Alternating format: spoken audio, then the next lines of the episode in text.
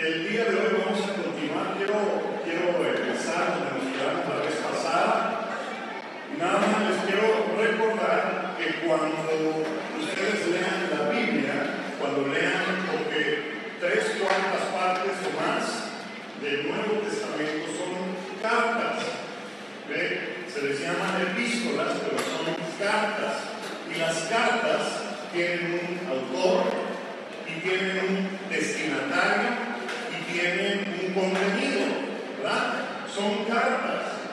Y cuando los apóstoles o los autores de estas cartas del Nuevo Testamento escribían sus cartas, pues ellos ni idea tenían de que iban a ser parte de lo que conocemos como el canon de las escrituras.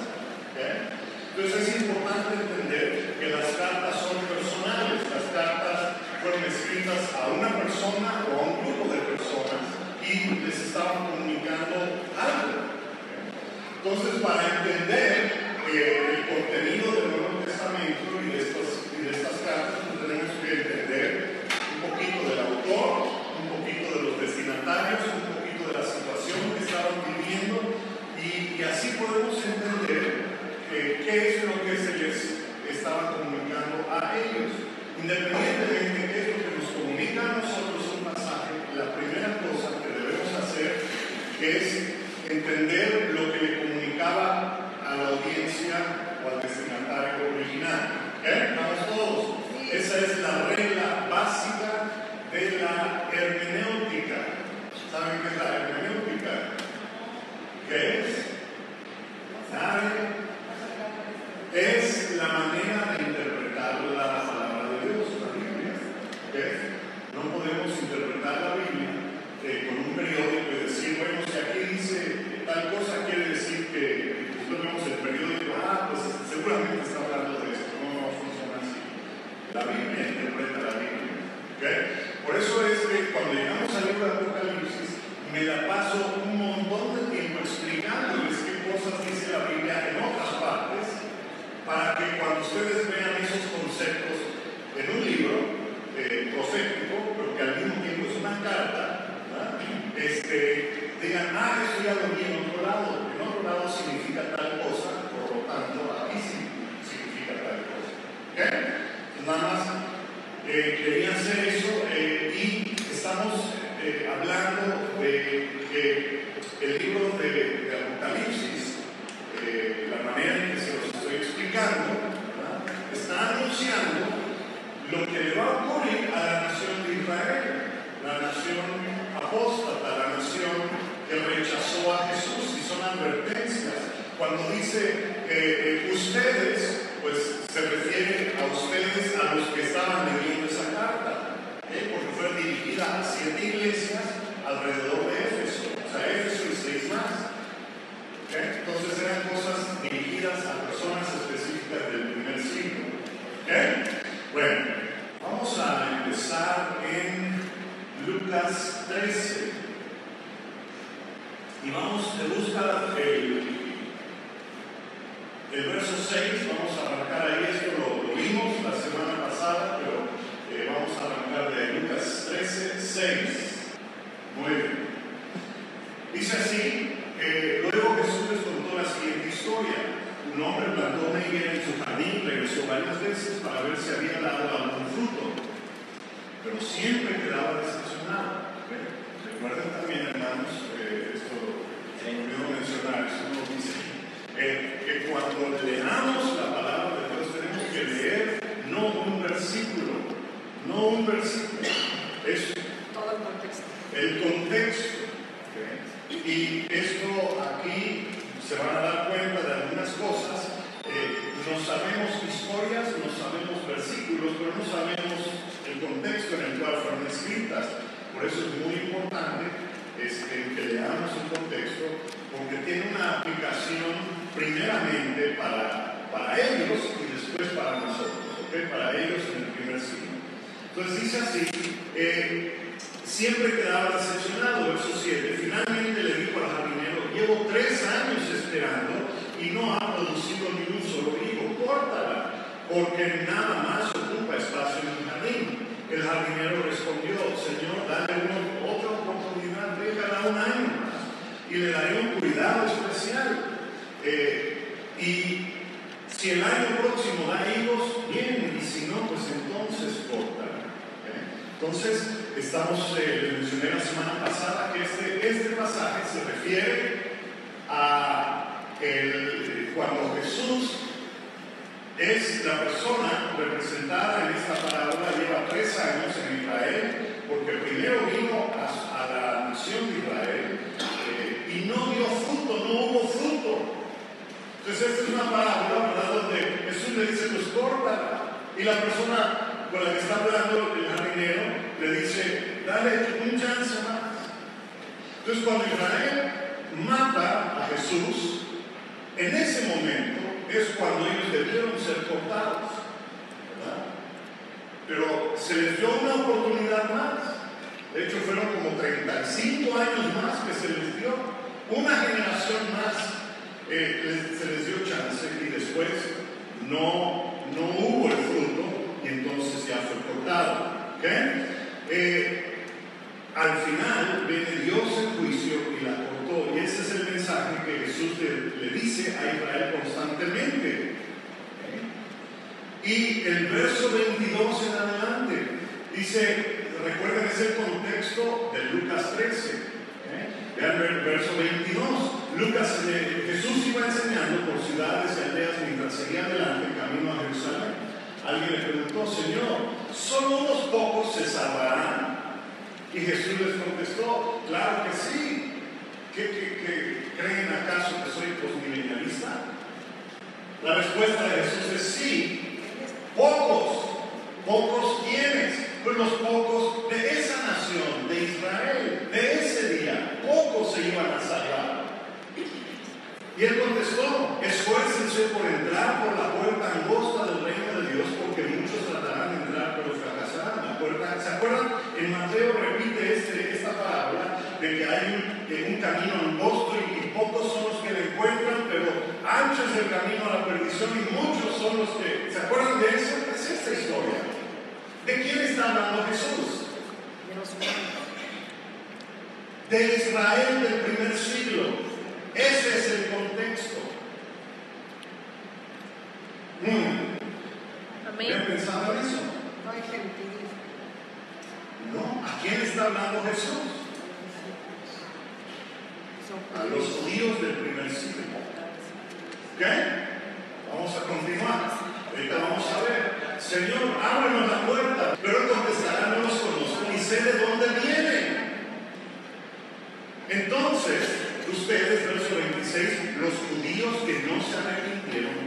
Entonces ustedes, ¿a quién se ¿Quiénes son los ustedes? Los judíos que no se arrepintieron del primer siglo, quedarán afuera llamando y rodando, Señor, a la puerta y contestará, no los conozco ni sé de dónde vienen. Entonces ustedes, esos judíos del primer siglo, dirán, comimos contigo, bebimos contigo y enseñaste aquí en nuestras, eh, calles. Y él responderá, les digo que no sé quiénes son ni de dónde vienen, aléjense de mí todos ustedes, hacedores de maldad. ¿De quién está hablando? De los judíos del primer siglo, que lo rechazaron. Habrá llanto y rechinar de dientes porque verán a Abraham, a Isaac, a Jacob, sus antepasados, ¿verdad? Eh, judíos, eh, junto con todos los profetas en el reino de Dios, pero ustedes serán echados fuera. Esa palabra fuera es la palabra ekbalo, echados fuera con violencia, excomulgados, excomunicados. Y vendrán personas de todas partes del mundo. Ahí estamos nosotros. ¿Ahora lo ven? O sea, ustedes van a ser echados fuera, ustedes van a ser excomulgados, pero van a venir personas de todas partes del mundo, del oriente, del occidente, del norte y del sur, para ocupar sus lugares en el reino de Dios. Ahí estamos nosotros. ¿Ok? ¿Ya se entiende este pasaje? Ok, muy bien, ahí nos quedamos la vez pasada. El punto es que muy pocos de aquel día, los judíos que rechazaron a Jesús, muy pocos se iban a salvar en Jerusalén. Pero muchos de otras naciones se salvarían, pero pocos de los judíos del primer siglo. Ahora, vamos a, ir a Mateo. No sé si lleguemos a Apocalipsis hoy, pero ahí vamos este, poco a poco eh, yendo en esa dirección. Muy bien. En Mateo 12, 38 en adelante, les estoy hablando de las advertencias que Jesús tiene para esas personas, judíos del primer siglo, que han rechazado a Jesús. Un día, algunos maestros de la ley religiosa y algunos fariseos se acercaron a Jesús y le dijeron, maestro, queremos que nos muestres alguna señal milagrosa para probar tu autoridad. Jesús le respondió, hola de incrédulos eh, solo una generación maligna y adúltera exigiría una señal milagrosa, pero la única que les voy a dar será la señal del profeta Jonás. ¿De qué, de qué está hablando? De su muerte, de su resurrección. Así como Jonás estuvo en el vientre del gran pez, durante tres días y tres noches el Hijo del Hombre estará en el corazón de la tierra durante tres días y tres noches. Y el día del juicio, ah, aquí hay una parte muy interesante, el día del juicio, los habitantes de Nínive se levantarán contra esta generación. ¿Qué quiere decir eso? Bueno, vamos a seguir leyendo. Dice, los habitantes de Nínive se levantarán contra esta generación y la condenarán porque ellos se arrepintieron de sus pecados al escuchar la predicación de Jonás. Ahora, alguien superior a Jonás está aquí, pero ustedes se niegan a ¿Qué, está diciendo Jesús? Miren, hasta los de Nínive, que eran sus enemigos, se arrepintieron cuando Jonás les fue a predicar la palabra. Pero hoy día ustedes tienen a alguien más grande, mayor que Jonás, y no se arrepiente. Vamos a. 42. La reina de Saba también se levantará contra esta generación generación, o sea, de la generación de la época de Jesús inconversa, en el día del juicio. ¿Qué día de juicio? El juicio sobre Israel que estaba a punto de venir. Y la condenarán porque vino de una tierra lejana para oír la sabiduría de Salomón. Pero ahora hay alguien superior a Salomón que está aquí, pero ustedes se niegan a escuchar. Está diciendo lo mismo. Hasta la reina esta vino de quién sabe dónde, de Etiopía, vino para escuchar a Salomón, pero hoy aquí hay alguien más grande que Salomón y ustedes no quieren escuchar. Y después entramos a un pasaje muy conocido, pero el contexto, el contexto es este que estamos hablando. De cuando Jesús les está advirtiendo de la destrucción, de la ira de Dios, del juicio de Dios que viene sobre ellos y ellos se niegan a arrepentirse y a creer.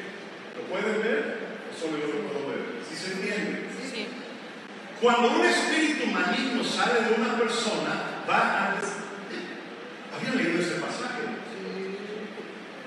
¿De qué está hablando Jesús? De la nación de Israel. El contexto es que le está hablando a la nación. Nosotros siempre lo aplicamos a una persona y está bien, eh, el principio es el mismo, pero aquí el contexto es a la nación de Israel. Dice así, sale un espíritu malo, sale de una persona, va al desierto en busca de descanso, pero no lo encuentra. Entonces dice, volveré a la persona de la cual salí, de modo que regresa y encuentra su antigua casa vacía, barrida y en orden. Y entonces el espíritu busca a sus otros siete cuates, más peores que él, y todos entran en la persona y viven allí. Y entonces esa persona queda peor que antes. Eso es lo que le ocurrirá a quién? Esta generación maligna. A la nación de Israel. Miren, el, ministerio de Jesús, él iba por todos lados sanando y echando fuera demonios, sanando y echando fuera demonios. Echó fuera centenares, miles de demonios. Pero, ¿qué sucedió? Rechazaron a Jesús, rechazaron su mensaje, y entonces regresan los demonios a dónde? a la nación de Israel y dicen, oye, qué padre está, está limpiecito. Vamos a traer a otros. Y la condición fue siete veces peor. ¿La condición de quién? De la nación de Israel.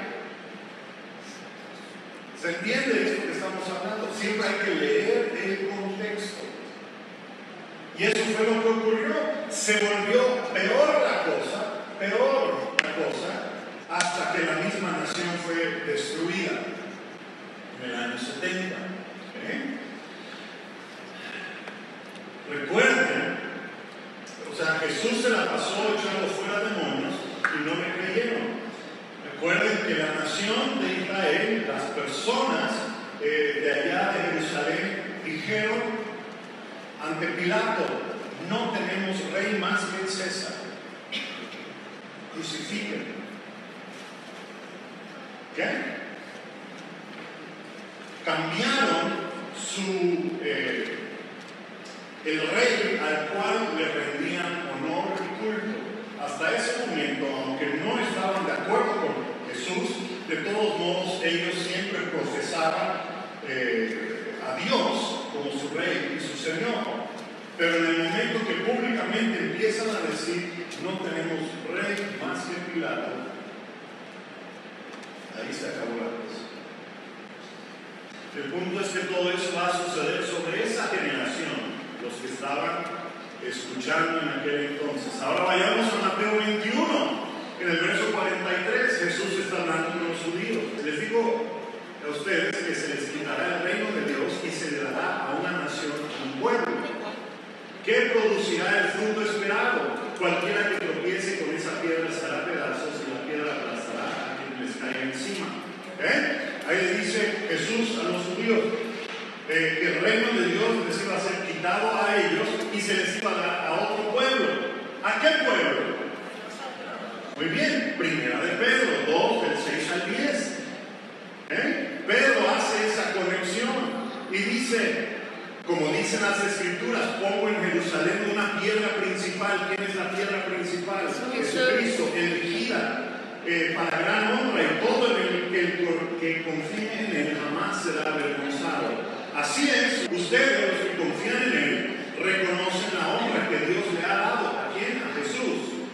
Pero para aquellos que lo rechazan, ¿quiénes lo rechazan? Los judíos del primer siglo.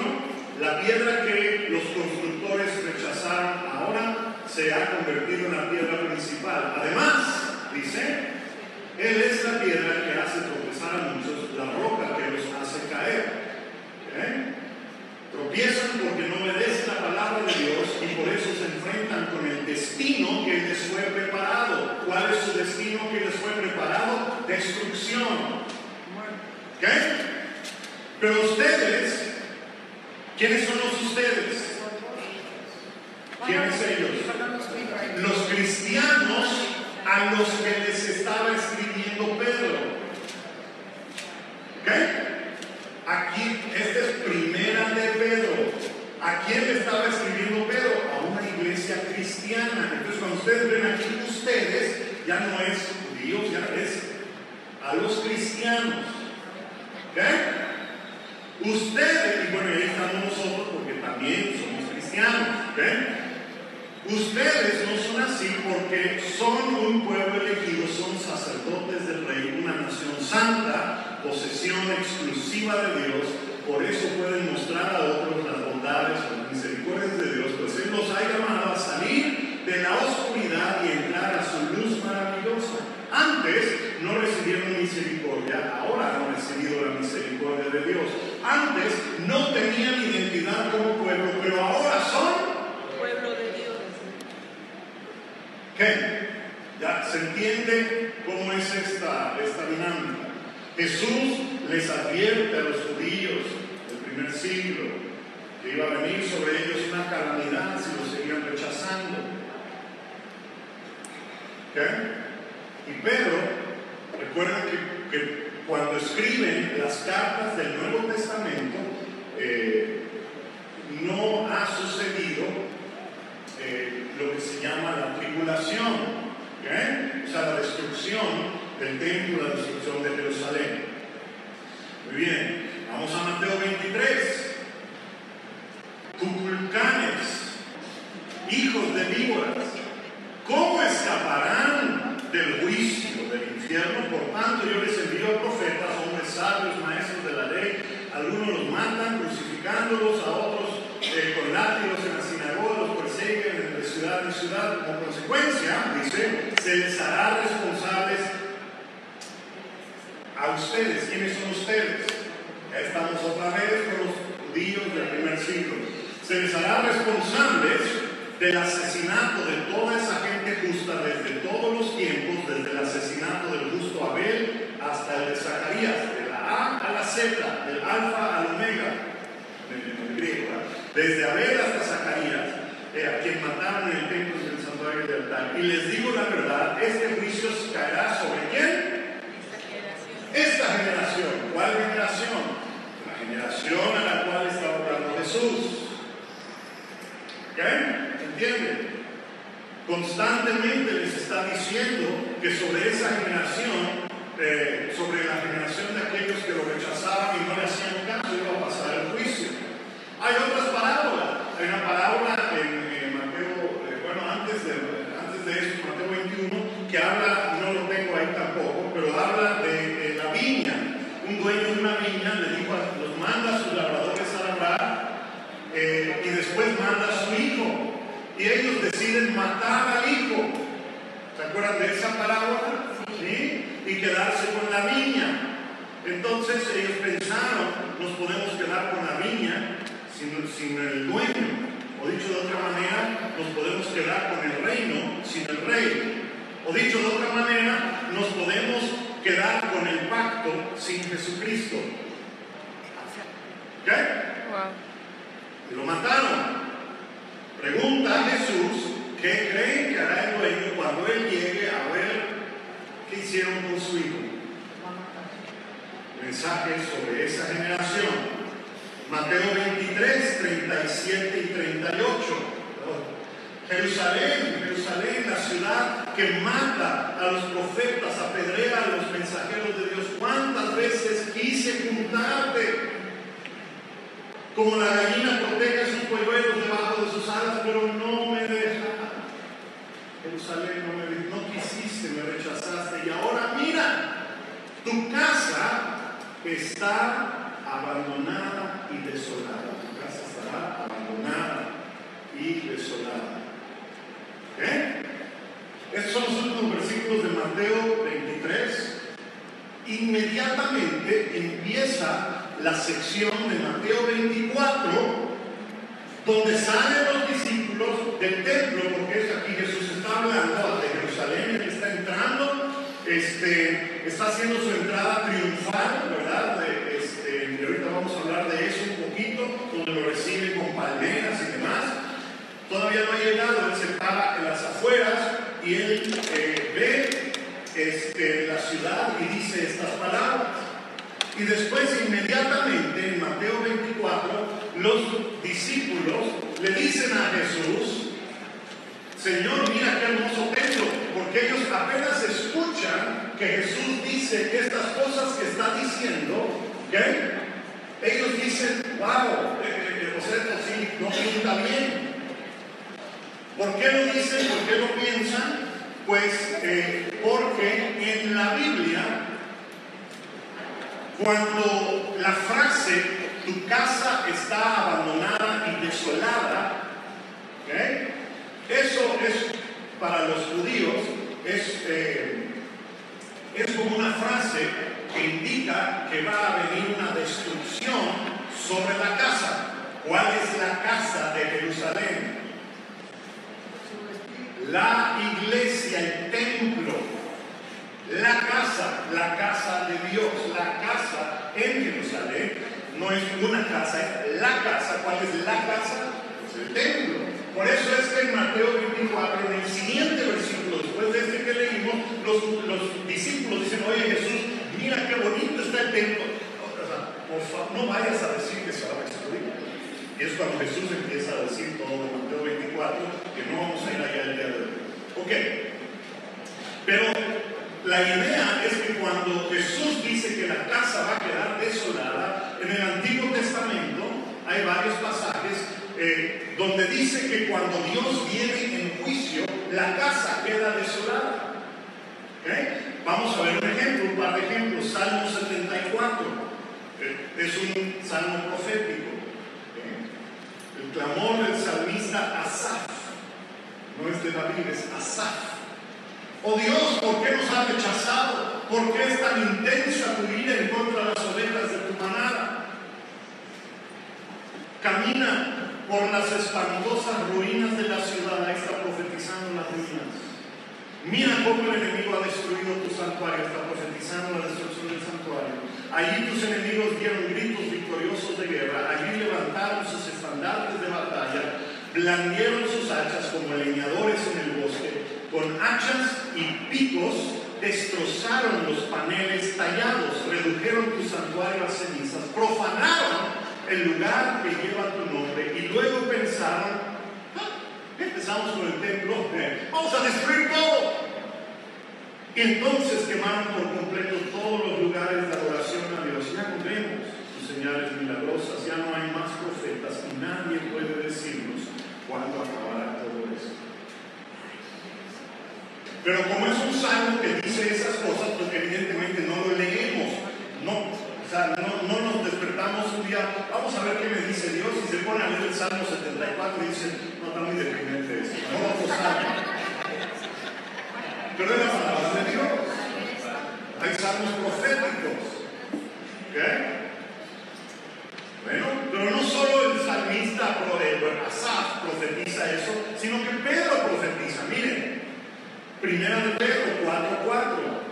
Por tanto, ya que Cristo sufrió dolor en su cuerpo, ustedes prepárense, adoptando la misma actitud que tuvo Él, estén listos para sufrir también. El fin se acerca. ¿El fin de qué? ¿Del mundo o de una era? Una era. Ok, bueno, ya están captando. Qué bueno. Por consiguiente, sean serios, sobrios, dice nuestra traducción, disciplinados en sus oraciones. Lo más importante de todo es que sigan demostrando profundo amor unos a otros, porque el amor cubre una gran cantidad de pecados. Abran las puertas de su hogar con alegría al que esté en necesidad. Den un plato de comida o algún lugar donde dormir. Queridos amigos, no se sorprendan de las pruebas de fuego que están atravesando como si algo extraño les sucediera. En cambio, alégrense mucho porque estas pruebas los hacen ser partícipes con Cristo de su sufrimiento. ¿Cuántos dicen amén?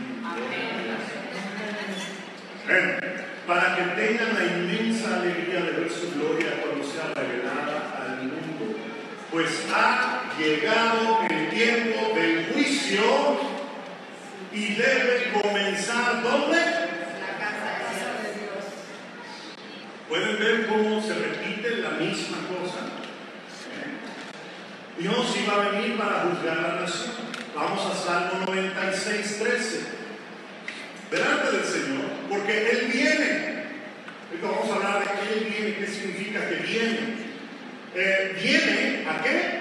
A juzgar la tierra, juzgará al mundo con justicia y a las naciones que, con su verdad. Cada vez que Dios viene, se desplaza, ¿se acuerda que hablamos del trono de Dios? El trono de Dios está en medio de las nubes, hay fuegos, hay relámpagos, hay ruedas de fuego, ¿verdad? Hay querubines, hay un montón de cosas. Y el trono de Dios es un trono movible, no es un trono eh, físico estático en un lugar. Se mueve y cada vez que Dios se mueve, ¿verdad? Él viene en juicio. Es muy importante esa frase. Frase. Él viene en juicio, viene. Cuando Dios viene, viene en juicio. Y cuando Él viene en juicio, lo que hace es, viene en juicio en contra de sus enemigos, destruye a sus enemigos y salva a su pueblo. Cuando ustedes ven esa frase, este, viene a juzgar la tierra. Si tú estás eh, en Cristo, no tienes nada de qué preocuparte en el tiempo del juicio. Nada. Si estás en Cristo. Si no estás en Cristo, tienes mucho de qué preocuparte. Él viene a la tierra a juzgar. Y, así ven esa frase, Él viene a la tierra, lo ven, por ejemplo, eh, con los egipcios, Él vino en contra de los egipcios, Él vino en contra de los filisteos, Él vino en contra de Asiria, Él vino en contra de Babilonia, Él vino en contra de las iglesias de Apocalipsis 2 y 3 que no cumplieron lo que Jesús les dijo.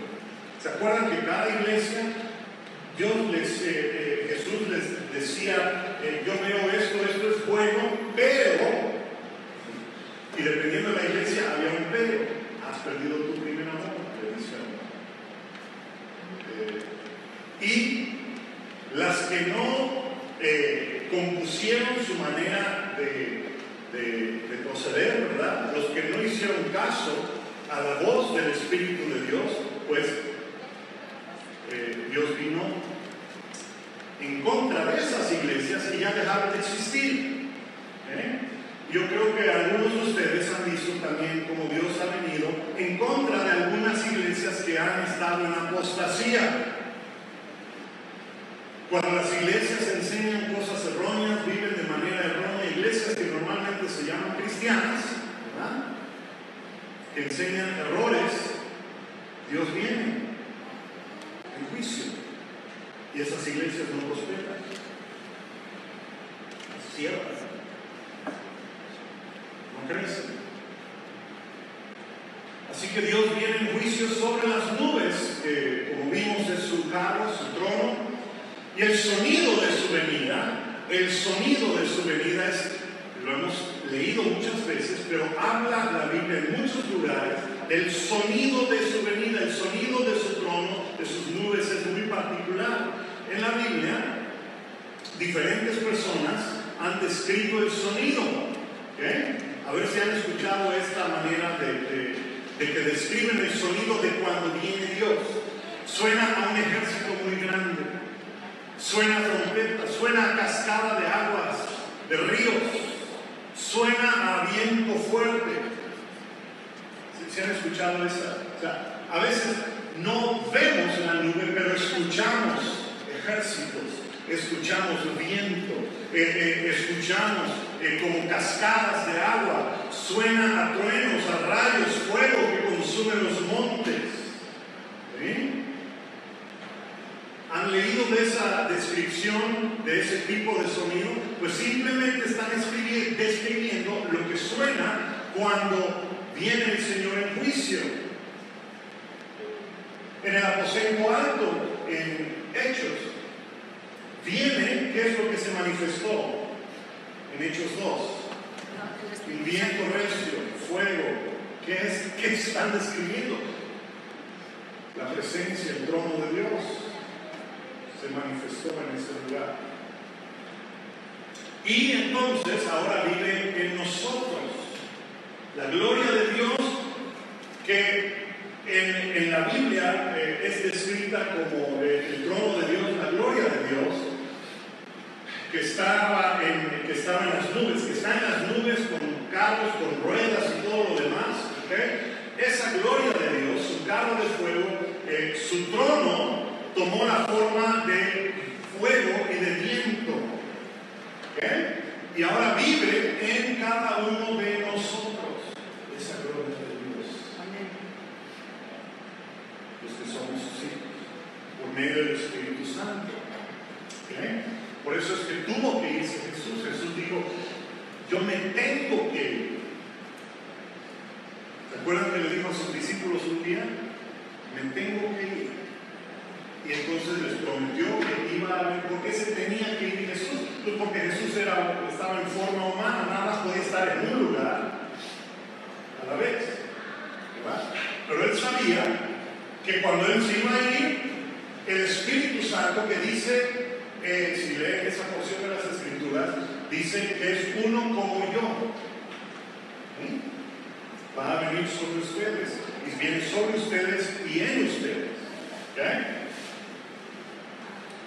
Es aquel que vive en nosotros, es el Espíritu de Dios que vive en nosotros. Y entonces, cuando viene el Señor en juicio, es para destruir a sus enemigos y para guardar a su pueblo. Y cada vez donde eh, habla del día del Señor en el Antiguo Testamento, se refiere a algún día de juicio. ¿Eh? En el día del Señor. En el día del Señor muchos profetas del Antiguo Testamento, ustedes van a ver la frase, en el día del Señor. ¿Cuál día del Señor? Pues el día de su juicio. Pero no es un día, es cada vez que Dios decide que tiene que salvar a su pueblo y destruir a los enemigos, ese es el día del Señor, su manifestación. ¿Ok? Y entonces aquellos que son de Dios no tienen nada de qué preocuparse.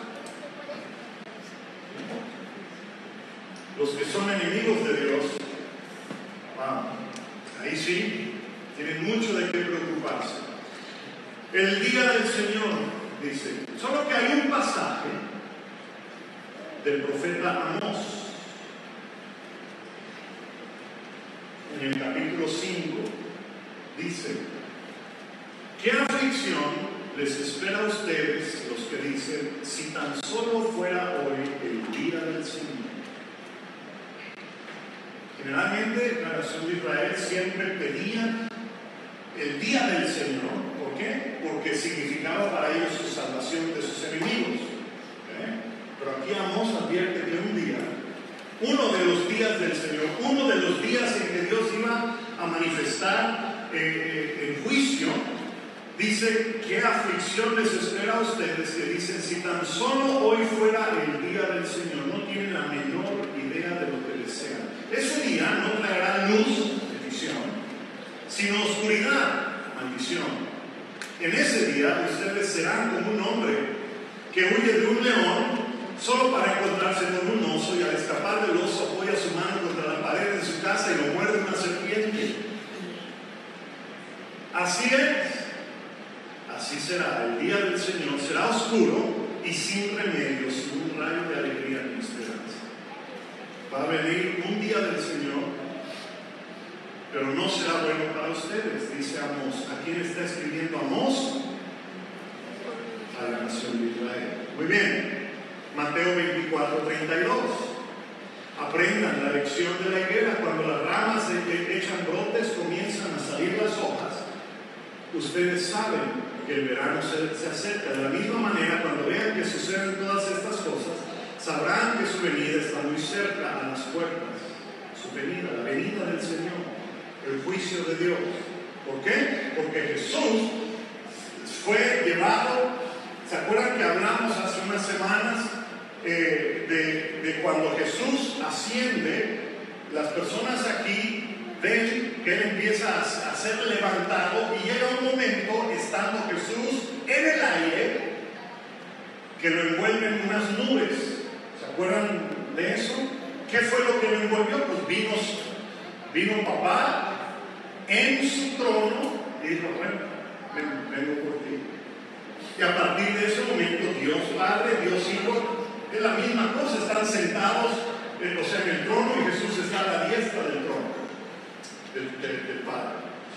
Entonces aquí cuando dice, cuando sucedan estas cosas, sepan que su venida, su regreso, su venida está cerca, a las puertas. Les digo la verdad, no pasará que esta generación. ¿Cuál generación? generación a la cual está hablando Jesús, los judíos del primer siglo. Verso 36. Ahora vean cómo conocemos esta historia, pero siempre la separamos de lo que acabamos de leer. Vean qué dice. Sin embargo, nadie sabe el día ni la hora en que sucederán estas cosas, ni siquiera los ángeles que hicieron ni el propio Hijo, solo el Padre lo sabe. Cuando el Hijo del Hombre venga, venga qué? en juicio contra Israel, ¿eh? será como en los días de Noé. Y aquí este pasaje es un, es un pasaje que los eh, premilenialistas, eh, los dispensacionalistas toman y dicen está hablando del rapto. Pero quiero que la Biblia, no yo, la palabra de Dios les diga a ustedes de qué está hablando. Dice, cuando el Hijo del Hombre venga, será como en los días de Noé. En esos días antes del diluvio la gente disfrutaba de banquetes, en otra, en otra versión dice la gente comía, bebía, fiesta, casamiento, hasta el momento en que Noé entró a su barco, la gente no se daba cuenta de lo que iba a suceder hasta que llegó el diluvio y arrasó con todos. Así será cuando venga el Hijo del Hombre, cuando venga en juicio. Este es un pasaje mal entendido. Quiero que, lo analicemos bien. Dice que las cosas van a ser como en los días de Noé. Y todos automáticamente piensan, sí, los días de Noé eran terribles. La gente, o sea, era terrible. Entonces Dios va a venir, ¿verdad? Y va a haber un rapto. Unos van a ser salvados y otros eh, destruidos.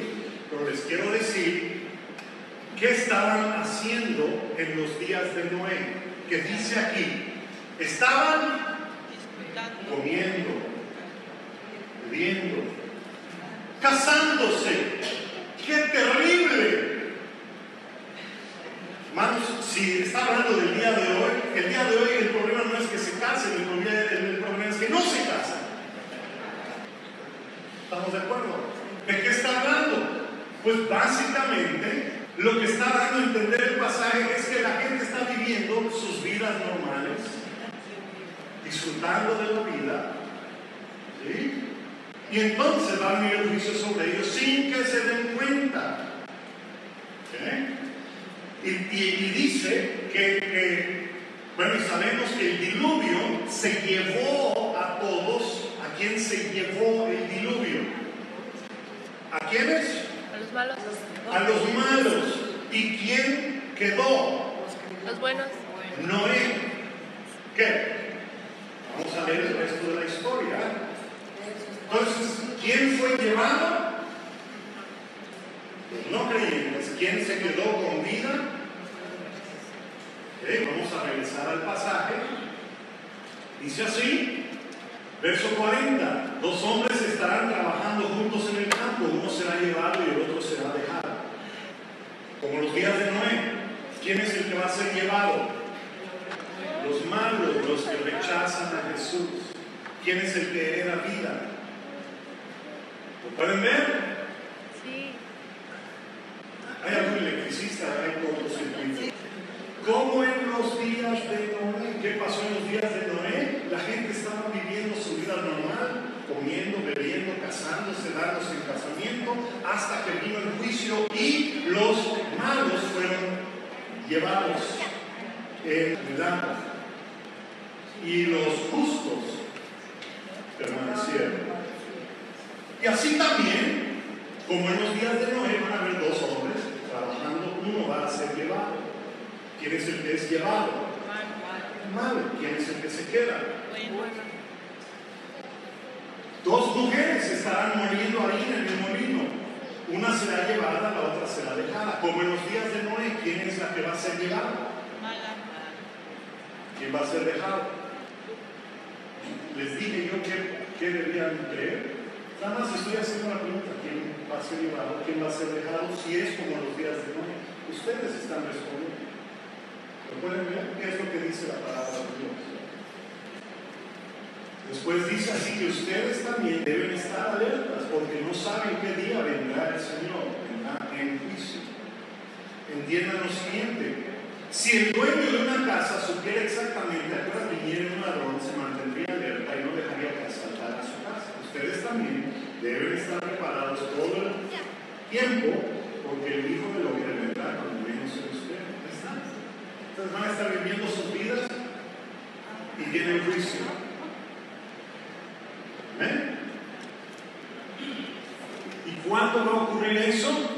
Lucas 21. Cuando vean a Jerusalén rodeada, Lucas 21, 20, cuando vean a Jerusalén rodeada de ejércitos, entonces sepan que su tiempo ha llegado. Lucas 21, 20 al 22. Entonces los que estén en Judea huyan a las colinas. Los que estén en Jerusalén deben salir, los que estén en el campo no deben volver a la ciudad, pues serán días de la retribución, días de venganza, días de tribulación de Dios. Y las palabras proféticas de las escrituras se cumplirán. ¿Cuándo ocurrió todo eso? En el año 68 llegan los ejércitos, mueren, o sea, y la gente ve los ejércitos romanos, muere Nerón, el general de esos ejércitos, Vespasiano, es llamado para ser, bueno, eh, para ser el emperador, él se va, se lleva sus ejércitos. Cuando los cristianos ven los ejércitos, ellos sabían las palabras de Jesús y dijeron, Porque Jesús les dijo, cuando vean a Jerusalén rodeada de ejércitos, sepan que su tiempo ha llegado. ¿Su tiempo de qué? De su destrucción. La venida de Dios, el juicio. Por eso es que cuando los eh, romanos invaden Jerusalén, no había cristianos, solamente judíos murieron. Los cristianos habían escapado. Lucas 23. Una gran multitud los seguía, incluidas muchas mujeres que lloraban desconsoladas. Entonces Jesús se dio la vuelta y les dijo, hijas de Jerusalén, no lloren por mí, lloren más bien por ustedes y por sus hijos, pues vienen días cuando dirán, dichosas las mujeres que no tienen hijos, los vientres que no dieron a luz y los pechos que no amamantaron. Va a llegar el día, dice Jesús, que ustedes van a decir, dichosas, bendecidas las que no tuvieron hijos. Generalmente es al revés, se dice bendecidas las que tienen hijos. Pero aquí va a llegar el día, Jesús, dice Jesús, que dirán de las que no tienen hijos que son bendecidas. ¿Por qué? Pues porque no van a ver, no van a tener que ver las cosas terribles que les van a suceder a sus hijos. Ahora, hay un versículo que sigue muy interesante. Dice, la gente, en aquel día, la gente suplicará a los montes, caigan sobre nosotros, rogará a las colinas, entiérrenos, cúbranos. La gente va a decir a los montes, caigan sobre nosotros, entiérrenos, cúbranos. Y Jesús les dice que esto va a suceder a ustedes y a sus hijos, a las mujeres con las que estaba hablando y a sus hijos de ellas. Y eso sucedió 35 años después, a sus hijos que ya eran adultos. Ahora quiero que vayan conmigo a un pasaje en Apocalipsis. Vamos a, echar un, vamos a, abrir la cortinita así de Apocalipsis. Apocalipsis 6, 15. Entonces, todo el mundo sea, el mundo de aquel entonces, muchas personas, los reyes de la tierra, gobernantes, generales, ricos, pobres, esclavos, hombres libres, se escondió en las cuevas y entre las rocas de las montañas y gritaban a las montañas y a las rocas, caigan sobre nosotros, escóndanos del rostro de aquel que se siente en el trono y de la ira del cordero, porque ha llegado el gran día. Lo que profetizó Jesús a las mujeres se cumple en Apocalipsis 6. ¿Lo pueden ver? Son advertencias de Jesús al pueblo judío. Y como pasó, pasaron 35 años desde que Jesús muere, resucita y asciende al cielo hasta que ocurre esto que estamos hablando, los apóstoles que escriben cartas también advierten de este día. Eh, le advierte a la iglesia que va a venir un juicio. Leímos una parte, por ejemplo, Pedro en 1 Pedro 4 lo leímos, pero quiero que veamos que Jesús, 35 años antes, le advierte a las personas, a los judíos con los que están hablando constantemente: va a venir esto, va a venir aquello, este, y va a pasar sobre esta generación, sobre ustedes, sobre sus hijos. Pero los apóstoles escriben cosas similares. ¿eh? Y una cosa encontramos en el, la cartita de Judas. ¿Alguien ha leído la cartita de Judas? La cartita de Judas, yo en alguna ocasión pensé que Judas hizo chafa. ¿Por qué? Porque la carta de Judas es una copia de la segunda carta de Pedro palabra palabra. Ustedes leen segunda de Pedro capítulo 2 y capítulo 3 y leen Judas y es idéntica palabra por palabra. Yo dije, alguien le copió a alguien. Y sí, alguien le copió a alguien con una grandísima diferencia. Ahora, ¿por qué está incluida la carta de Judas si nada más es una cartita que dice lo mismo que dijo una carta de un apóstol más conocido?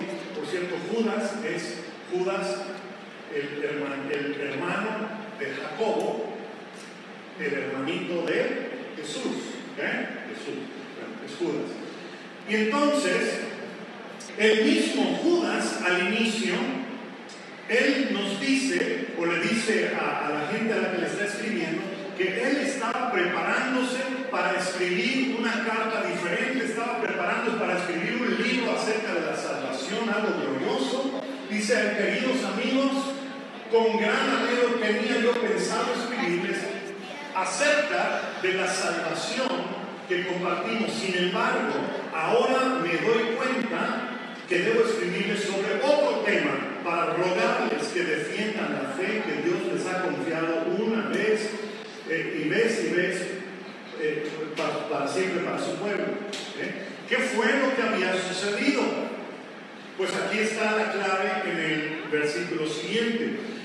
Les digo esto porque algunas personas que no tienen a Dios se han infiltrado en sus iglesias diciendo que la maravillosa gracia de Dios nos permite llevar una vida inmoral. La condena de tales personas fue escrita hace mucho tiempo. ¿Quién la escribió? Pedro. Ahí es donde Judas dice, esto ya lo escribió Pedro. Ya fue escrita hace tiempo. Pero han negado a Jesucristo, nuestro único dueño y Señor. Ok, ahora vamos a comparar 2 de Pedro 2 y 3 a ver si notan una diferencia. Algunas personas que no tienen a Dios, ¿qué cosa? Se han. Es pasado, presente o futuro. Presente. Presente, presente, pasado. Ya ha sucedido. ¿Eh? Diciendo que la maravillosa gracia de Dios nos permite llevar una vida moral. La condena de tales personas, ¿qué cosa? Fue. Fue escrita hace mucho tiempo. Pues han negado en el pasado a Jesucristo. Ahora vamos a ver segunda de Pedro 2 y 3, a ver si noten la diferencia. Segunda de Pedro 2. Así como en Israel vivieron falsos profetas, así también que habrá. Pasado, presente o futuro. Falsos maestros entre ustedes. Ellos les, con astucia y energías destructivas, y hasta qué? Negarán. Pasado, presente o futuro. Futuro. Ok, muy bien. Entonces, Judas está preparando su librito que va a escribir y de pronto se da cuenta de algo y dice yo tengo que escribir algo muy importante. Y repite básicamente lo mismo que Pedro, con la diferencia de que Pedro habla en tiempo futuro. Habrán, enseñarán, engañarán y Judas habla en tiempo presente. Ya está sucediendo lo que dijo Pedro. ¿ok? Y dice, despierten, ya está sucediendo. Así que tenemos que en la iglesia cristiana también habían problemas. Esto es 30 años después de la muerte, resurrección y ascensión de Jesús. ¿Ok? No solo había problemas en la, en la nación de Israel, no solo iba a haber un juicio en contra de la nación de Israel, eh, había lo que los apóstoles llamaron en sus cartas una apostasía de la iglesia cristiana. Y la apostasía es simplemente que surgieron falsos maestros que causaron una perversión de la fe y un alejamiento de los creyentes. Y por eso la advertencia es de que Dios va a traer juicio también en contra de ellos, de estos falsos maestros, y todos los que le siguen y las iglesias que eh, le hacen caso a los falsos maestros. Padre, gracias por eh, tu palabra, gracias porque tu palabra es clara, es precisa. Y si tan solo nos diéramos eh, la tarea de leer, de entender, Señor, vemos que tú revelas en tu palabra los misterios más profundos, las cosas preguntado toda nuestra vida, Señor. Y gracias porque tú estás revelando las cosas a, a nosotros, Señor. Y más importante que la revelación de, de un personaje o de, o de una destrucción, eh, yo te pido, Señor, que tú seas revelado, que el Señor Jesús sea revelado, que tu gloria llene nuestras vidas eh, y que eh, aquellos de nosotros que estamos en ti decimos, Señor, ven, Señor Jesús, ven, ven en juicio, ven en juicio, trae tu juicio sobre la, sobre la iglesia. Y es terrible pensar de esa manera, pero aquellos que estamos en ti entendemos que somos salvos y tus enemigos son destruidos. El Espíritu y la gloria dice, ven. tú mismo te decimos, el Espíritu y la novia, nosotros decimos, ven, trae tu destruye a tus enemigos, para que los justos puedan heredar las promesas de la tierra que tú has prometido para cada uno de aquellos que te aman y te siguen. Gracias, Señor. Eh, permite que podamos entender aún más de tu palabra en los días y